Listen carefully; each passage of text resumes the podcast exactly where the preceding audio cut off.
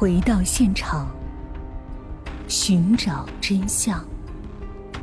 小东讲故事系列专辑由喜马拉雅独家播出。后来，刑警想到一个问题：张静荣体重九十多斤，假定他已经遇害，那么李真旭要背着九十多斤的尸体跋山涉水去别的地方抛尸，李真旭的体力根本吃不消啊！而且，警察从调查中得知，李振旭也没有进行抛尸的可能。于是，警察的搜查方向立刻集中在了李振旭的山庄附近。果然，没多久，警察在山庄就有了新的线索，在一楼楼梯的墙角边发现了针尖大小般的可疑斑迹。经技术鉴定，该斑迹为人血，与张静荣的 DNA 吻合，这就证明他曾经在这里受过伤。而且，这次侦破还有另外一个重大发现。刑警在李振旭的山庄中发现了一个被损坏的监控，虽然监控的损坏程度很严重，但是里面的芯片还没受损，可以通过技术手段恢复数据。虽然恢复数据有一定难度，而且耗时的时间很长，但总算为案件的侦破找到了突破口。在技术人员的不懈努力下，芯片的数据终于被恢复了，可是监控的画面却没有出现张静荣的身体。只有李振旭日常的一些生活画面，刚生出来的希望又被破灭了，民警们感到很沮丧，就像被泼了一盆冷水。可再狡猾的犯罪分子总会有破绽的。警察一次又一次地观看监控画面，希望能在画面中找出蛛丝马迹。突然，一段视频画面引起了刑警的怀疑。在二零一四年的十一月二十七号。李振旭曾频繁地往返于山庄厨房和藏獒狗舍间，将桶中的食物喂给藏獒，中间还有几次用塑料袋装着一些食物往桶里添置。民警仔细计算过喂食的次数，竟然有四次之多。听山庄的工作人员说，李振旭很疼爱这些藏獒啊，平常都不让人碰，都是自己亲自喂的。而且为了保证藏獒的营养均衡，他会严格按照食谱搭配食物，分早晚两次喂食。平常都是喂两次，二零一四年十一月二十七号这天竟然喂了四次，这确实很反常啊！是想给藏獒增添营养，还是说有什么其他的原因呢？更或者说，这食物跟平常有所不同呢？一想到这里，刑警突然有了个大胆的想法：会不会是李振旭将张静荣杀害之后喂给了藏獒呢？刑警们被这个大胆的想法吓到了，因为就算老警察吕鹏翔从警十多年，都没有遇到过如此丧心病狂而且心思缜密的犯罪分子，既能干脆的处理好被害人。又能在实施犯罪之后有条不紊的善后。如此可怕的犯罪分子，如果逍遥法外，对社会将是一大隐患。一定要尽快将他抓捕归案。为了尽快找到李振旭的犯罪证据，警方在狗舍旁仔细的搜查，顺利取得了藏獒的粪便，而且在粪便中有大量指甲般大小的碎骨。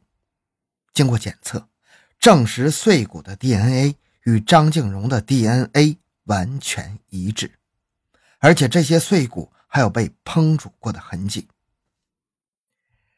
听到这个消息，办案民警眉头一皱啊，立刻对山庄的厨房进行搜查。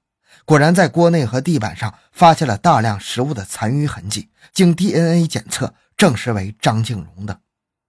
有了这些证据，专案组立刻向上级申请逮捕令，正式逮捕了李真旭。可是李真旭有着超强的心理素质，面对刑警们铁一般的物证，他还是一口咬定自己跟张静荣的死没有关系。这个时候，吕鹏翔不慌不忙，故意牵着李真旭的藏獒从他身旁经过。李真旭在看到藏獒的第一眼起，脸色就开始不对了，眼神开始闪躲，不敢正视吕鹏祥的眼睛。虽然他尽力克制，但是这一切都逃不过吕鹏祥的眼睛。他没有说话。直接将李振旭关进了看守所，准备在第二天再提审他。吕鹏祥知道这一夜，李振旭肯定是翻来覆去睡不着啊，他等着看明天的好戏。第二天，吕鹏祥再次提审李振旭，他可以看出李振旭的神色很慌张，但是他还是没有改口，坚持说自己跟张静荣的死没有关系。吕鹏翔没有说什么，只是告诉他，刑警们已经将他的藏獒打死了。这时候，李振旭很震惊，问吕鹏翔为什么要打死他的藏獒。吕鹏翔直接告诉他，拿去解剖了。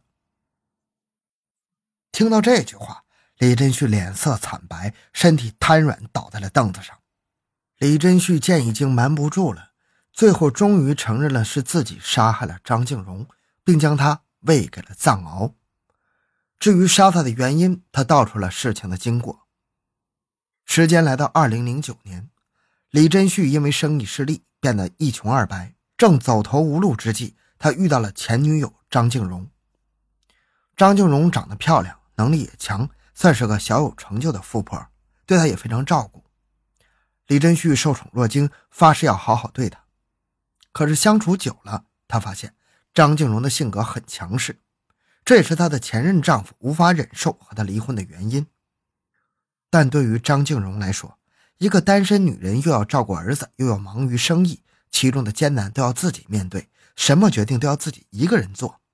久而久之，她变得越来越强势，这也是这么多年她身边没有男人的原因。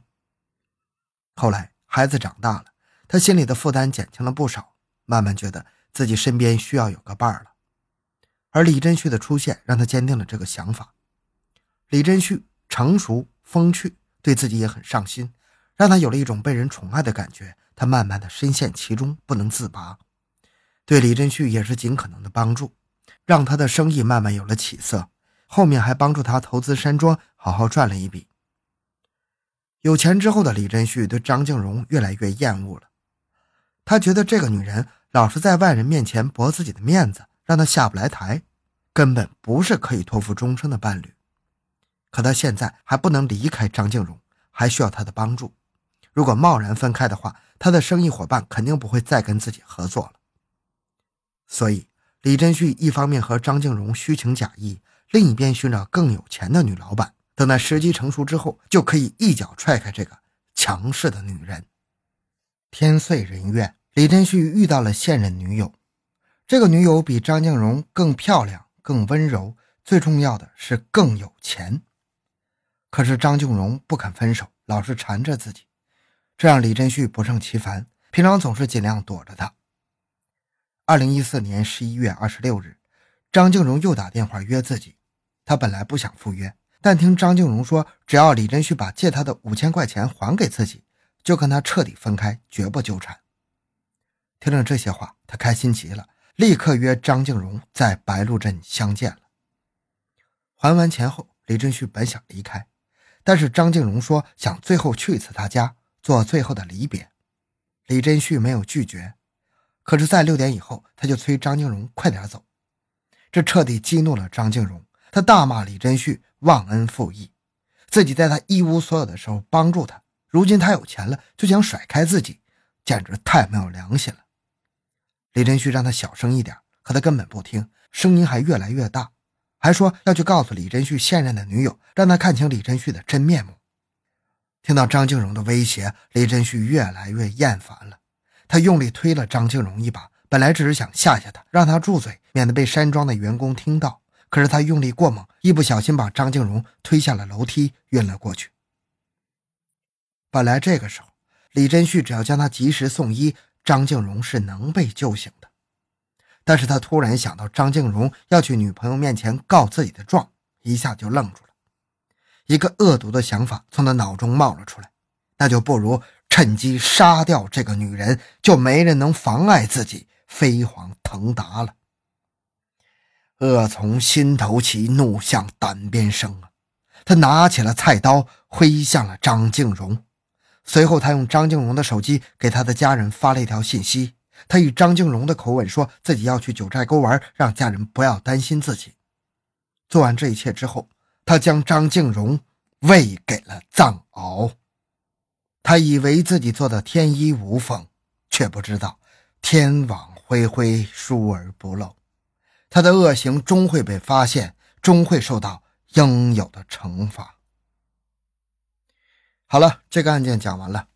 小东的个人微信号六五七六二六六，喜欢小东的朋友请多多打赏，感谢您的收听，咱们下期再见。